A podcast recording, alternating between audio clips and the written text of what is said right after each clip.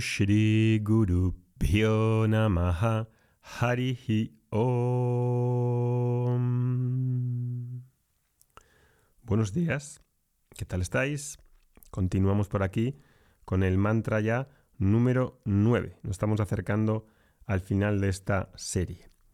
Hoy tenemos este mantra que es un poquito más largo que el de ayer y vamos a ver primero cómo se recita. ॐ यो ब्रह्माणं विदधाति पूर्वं यो वै वेदांश्च प्रहिणोति तस्मै तगुंहदेवात्मा बुधिप्रकाशं मुमुक्षुर्णं शरणमहं प्रपद्ये ॐ शान्तिः शान्तिः हरिः Om. Este es el mantra número 9 y la traducción sería esta. Yo, un buscador de la libertad, busco refugio en ti, ese Ishvara que revela el autoconocimiento, que creó a Brahmaji, el creador al principio de la creación y al que enseñó los Vedas. Om, paz, paz. Este mantra está dentro del Krishna Yayurveda y es un mantra también pues muy propicio para el buscador. De hecho, así empieza, ¿no? Aquí el alumno lo primero que dice es yo yo soy un mumukshurvai, mumukshu. Vai. Ciertamente, yo soy un mumuksu. ¿Quién es el mumuksu? El que busca moksha. El que es una persona que busca la libertad. Y así es lo primero que dice. Yo soy un mumuksu. Soy un buscador de la libertad.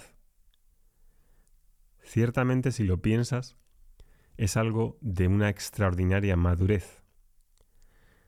Lo que define a esta persona es precisamente su grado de madurez a la que ha llegado por sus experiencias, por darse cuenta de lo que es la vida, de vivir abiertamente y de haber visto las limitaciones que existen y de dirigirse a lo que sabe que le puede dar la satisfacción, la paz, la libertad que ansía, que busca. ¿Por qué busca la libertad y no busca un Rolex? ¿Por qué no busca que estén llegando a su casa todos los días diamantes en el camión de Amazon?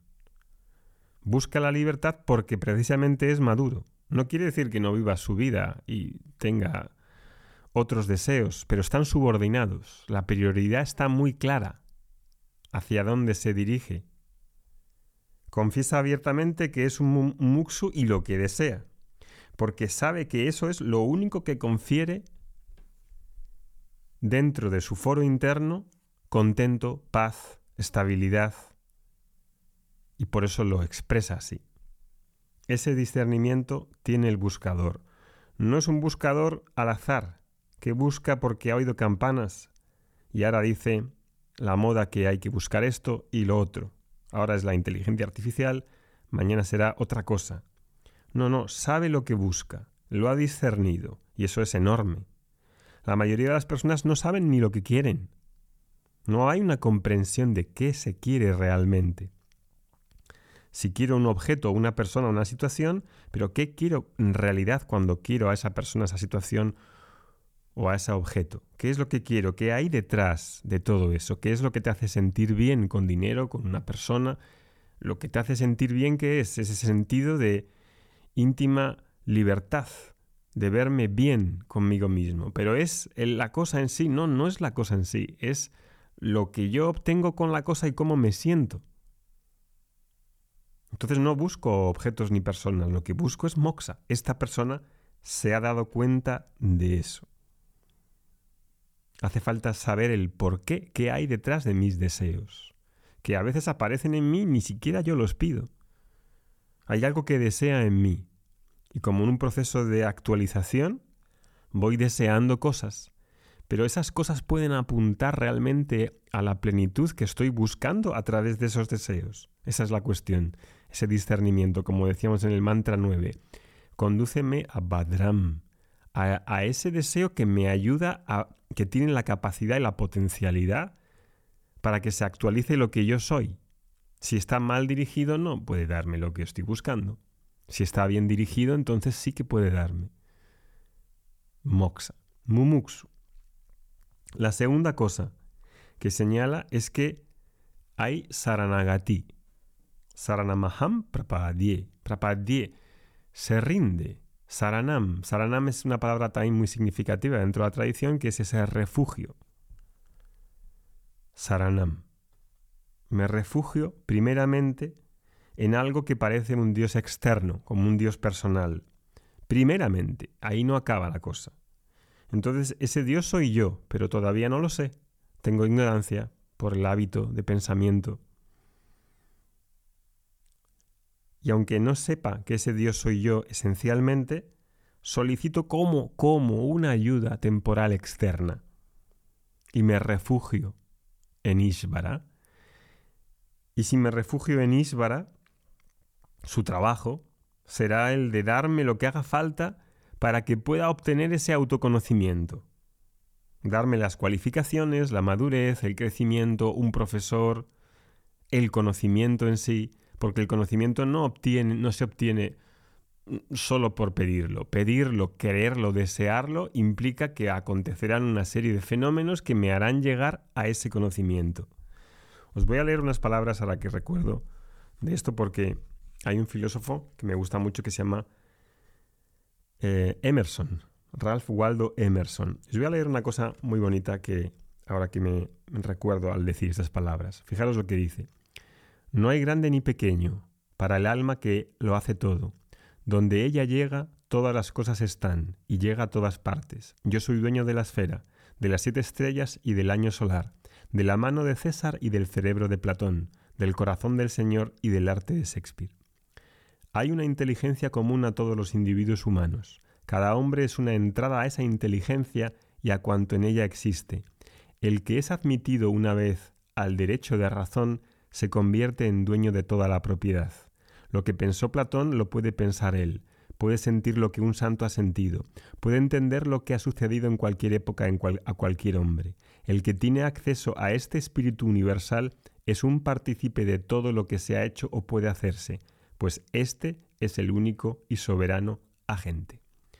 Es decir, este autoconocimiento que pide aquí en esta oración está en la mente cósmica, a la que todos estamos conectados porque somos eso. No es que sea algo externo a mí, es que ese mismo conocimiento soy yo y está disponible ya en mí. Pero las cosas no funcionan con magia. Primero he de desear y solicitar ese conocimiento. Y la manera de desenvolverse y de obtenerse será por el procedimiento habitual. Me tendré que exponer a ese conocimiento. ¿Cómo? Leyendo un libro, a través de un profesor, escuchando un podcast, de alguna manera que llegue a mi mente. Pero lo deseo, soy un buscador de ese moxa, de esa libertad. He de desear eso, porque si no lo deseo, no acontece, no viene. Me preparo, Claro, si no hay preparación y, lo deseo y no me preparo, tampoco acontece. Tipo, eso es como wishful thinking. Puedo soñar algo, pero si luego no hay una preparación, no hay un compromiso, no hay apretarse el cinturón y decir, ¿cómo llega ese conocimiento? Escuchándolo, comprometiéndome con ese conocimiento. ¿Cómo llega? De forma habitual, me expongo. ¿Cómo se va, cómo se estudia en una universidad? ¿Vas todos los días a la universidad? ¿No vas a una charla y ya te has hecho médico? No hay un compromiso, hay una petición. Entonces busco esa libertad, el Ishvara, el Maestro Universal, me dará las posibilidades para que eso acontezca, ¿no? Y entonces reconozco ahí mis limitaciones para que venga ese conocimiento que está en mí, pero hace falta de alguna manera reflejarlo, recordarlo, apreciarlo. Y ahí está la figura de las enseñanzas. Entonces, ese es el paso inicial.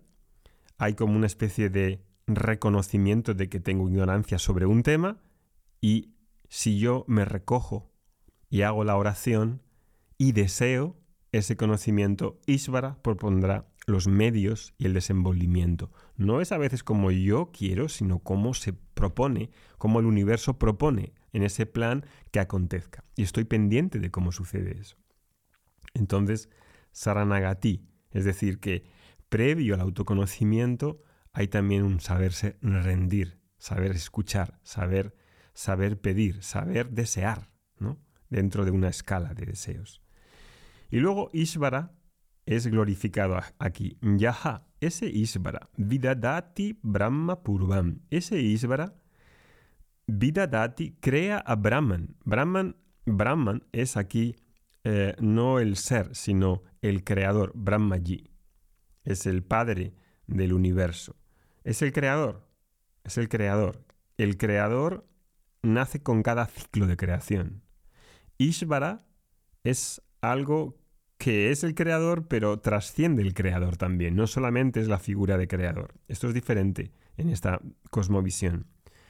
Yo vai Vedanscha Tahinoti. Ese Ishvara enseña. Tahinoti enseña a Brahman. ¿El que enseñan? Vedamscha. Los Vedas.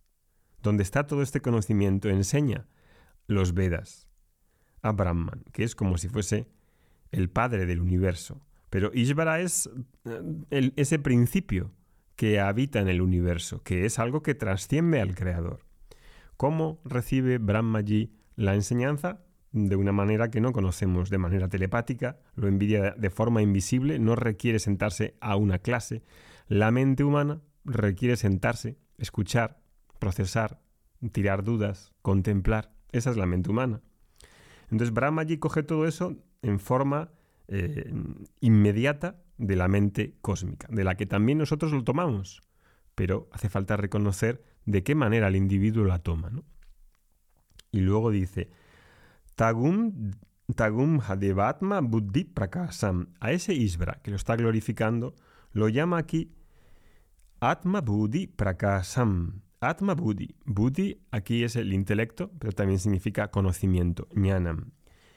Es ese Devam, ese Ishvara es Buddhi, Atma Buddhi Prakasam, el revelador. Prakasa es luz, el que hace posible la luz sobre Atma Buddhi, sobre Atma es el sí mismo, el yo, el conocimiento de sí mismo. Ishvara es ese que revela, que hace luz, que hace posible, que trae el conocimiento del sí mismo, es decir, la verdad del yo, Atma Buddhi. Atma Buddhi Prakasam. Ishvara es ese revelador, el que transmite, el que hace claro el conocimiento de sí mismo. Saludo, me rindo a ese, a ese que hace posible ese conocimiento. Y ahí el estudiante dice, tú has revelado este conocimiento primeramente, originariamente, en el inicio de la creación a Brahmaji, ¿por qué no me lo releva, revelas ¿por qué no me hace posible que ese conocimiento esté también en mí para mi comprensión? ¿Por qué quiero ese conocimiento? Porque soy un mumuksu, quiero la libertad. Por lo tanto, saludo a Isvara, me recojo en Isvara, que Isvara me traiga las condiciones necesarias para que ese conocimiento pueda ser deseado, pueda ser comprendido y pueda ser internalizado. Esa es la oración. Espero que os haya gustado. Mañana nos vemos en el último mantra. Estos mantras vamos a ponerlos en movimiento a partir de septiembre, ya anunciaremos las fechas, durante 21 días dentro de un ritual con una oración, ritual védico que haremos, que hemos hecho ya varias veces antes, que se llama puya, y mm, después de la puya mm, recitaremos estos 10 mantras con su significado, con la recitación, con todo completo. Om Shanti Shanti Shanti Harihi Om